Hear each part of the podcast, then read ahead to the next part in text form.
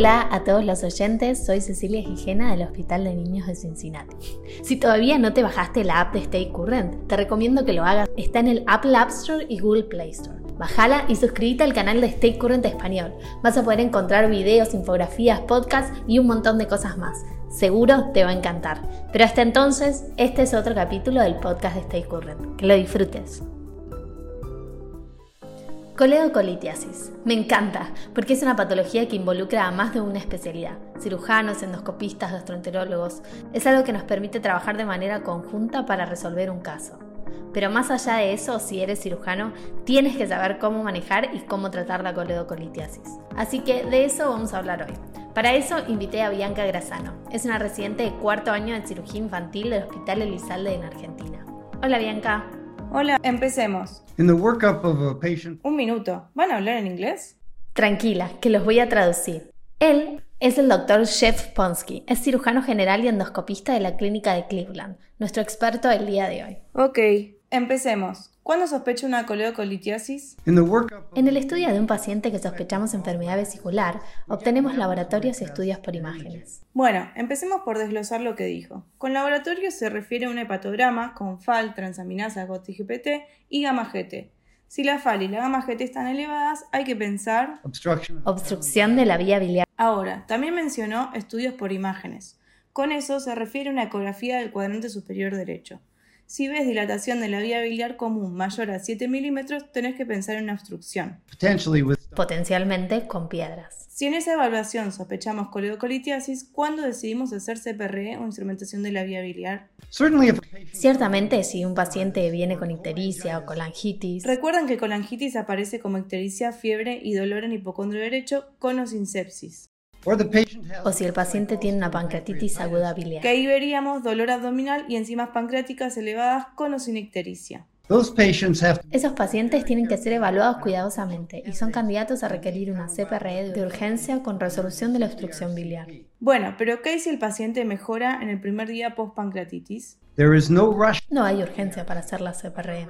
Y en la mayoría de las instituciones, una CPRE va a ser el próximo paso para aliviar al paciente de la coledocolitiasis. Sin embargo, está sobreusada y un paciente puede ir a quirófano y realizarse una colangiografía intraoperatoria con manejo de la litiasis coledociana en una sola cirugía. Eso puede ser mejor que tener que realizarse una CPRE pre o postoperatoria. Asumiendo que no tenés acceso a un endoscopista experimentado. ¿Cómo podemos abordar la vía biliar para tratar la litiasis coledociana? La primera cosa que hay que hacer en el manejo de un paciente que tiene sospecha de coledocolitiasis es realizar una colangiografía intraoperatoria. Hay que disecar bien el conducto cístico, seccionarlo, colocarle el catéter de colangiografía e instilar contraste. Y una vez que tengas hecha la colangiografía, podemos decidir cómo abordar la vía biliar. Bueno, entonces tenemos algunas opciones. Primero, siempre se puede referir al paciente para una CPRE posoperatoria. Segundo, se puede realizar una exploración transística con remoción de los cálculos del coleo. O tercero, realizar una coledocotomía laparoscópica y remover las piedras. También se puede hacer de manera abierta. ¿Y qué pasa si el colédoco está tan lleno de piedras que es imposible extraerlas? En ese caso se puede hacer una coledocoduodenostomía o un procedimiento de drenaje. ¿Cómo harías una colestectomía en un paciente que sospechas una coledocolitiasis? Como cualquier otra colecistectomía, aislaría la vesícula biliar, separaría adhesiones del infundíbulo, expondría el conducto cístico y la arteria que es algo imperativo para realizar como primer maniobra. Bueno, entonces realizaste una impecable disección. ¿Y ahora? Luego colocamos los clips en el extremo vesicular del conducto cístico, realizamos una pequeña cisticotomía y procedemos a realizar la colangiografía intraoperatoria. ¿Y cómo harías la colangiografía? Colocamos el catéter en la apertura del conducto cístico e inyectamos contraste. Esto debe realizarse con fluoroscopía y no rayos estáticos. Si vemos litos en el conducto cístico o litos pequeños en el colédoco, podemos elegir sacarlos por la vía transística. Bueno, ¿y cómo funciona? La vía transística es amena para pequeños litos normalmente en el conducto cístico. Se puede dilatar con balón o un dilatador uretral y se puede pasar una canastilla o un coledocoscopio. ¿Qué más podemos hacer? También podemos empujar las pequeñas piedras con solución fisiológica y usando glucagón para relajar la ampolla de váter. Bueno, digamos que hay piedras pero que son muy grandes y están completamente impactadas. ¿Cómo seguimos?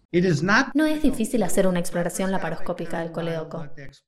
Sí, bueno, quizás para usted, Jeff, pero yo soy residente todavía. ¿Cómo podría ser una exploración del colédoco por vía laparoscópica?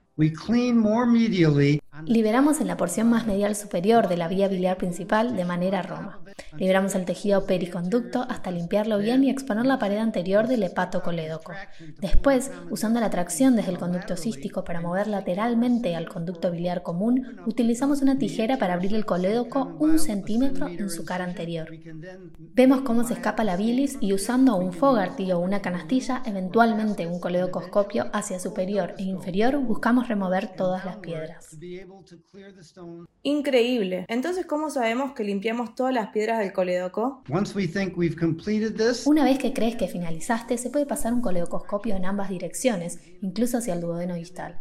Luego tomamos un tubo en T, 12 o 14 French, cortamos la pared posterior y lo seccionamos longitudinalmente y colocamos el tubo entero en el abdomen con los extremos de la T en el colédoco hacia proximal y distal.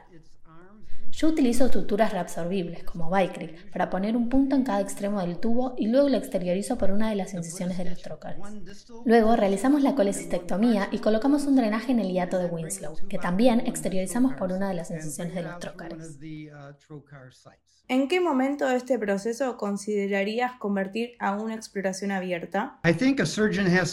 Creo que un cirujano tiene que elegir lo que le es más cómodo. Y creo que cuando miras al conducto biliar común, si la inflamación es muy grande o si no estás familiarizado con las técnicas de sutura laparoscópica y o no tienes una buena exposición, es completamente aceptable que realices una conversión a una mediana o una incisión de coge. Ok, ¿y hay algo que hacemos en el procedimiento abierto que no realizamos en la laparoscopía? Hacemos la maniobra de Kocher donde nos llevamos al peritoneo lateral, lateral al duodeno, de donde traccionamos para exponer al conducto biliar común, sosteniendo con nuestra mano el duodeno y la cabeza del páncreas. La maniobra es muy útil para exponer bien el colédoco, algo que no se puede hacer en la laparoscopía. Luego realizas los mismos pasos que en la laparoscopía. Puedes realizar una coledocotomía anterior y usar flashing, canastillas, Fogarty, cualquier cosa para sacar las piedras. Pero si hay alguna duda en cuanto a si se han podido sacar todas las piedras o si puede haber quedado a alta presión a nivel de la ampolla de váter, un tubo en T debe dejarse para descomprimir el conducto y permitir que sane e incluso dejar que salga alguna piedra que pudo haber quedado retenida.